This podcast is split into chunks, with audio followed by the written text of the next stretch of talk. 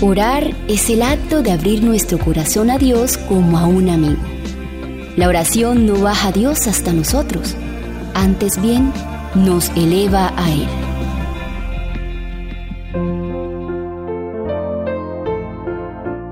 Satanás engana a quienes no oran. Todos los que no escudriñan fervientemente las escrituras, ni someten todo deseo y propósito de la vida a esa prueba infalible, todos los que no buscan a Dios en oración para obtener el conocimiento de su voluntad, se extraviarán seguramente de la buena senda y caerán bajo la seducción de Satanás.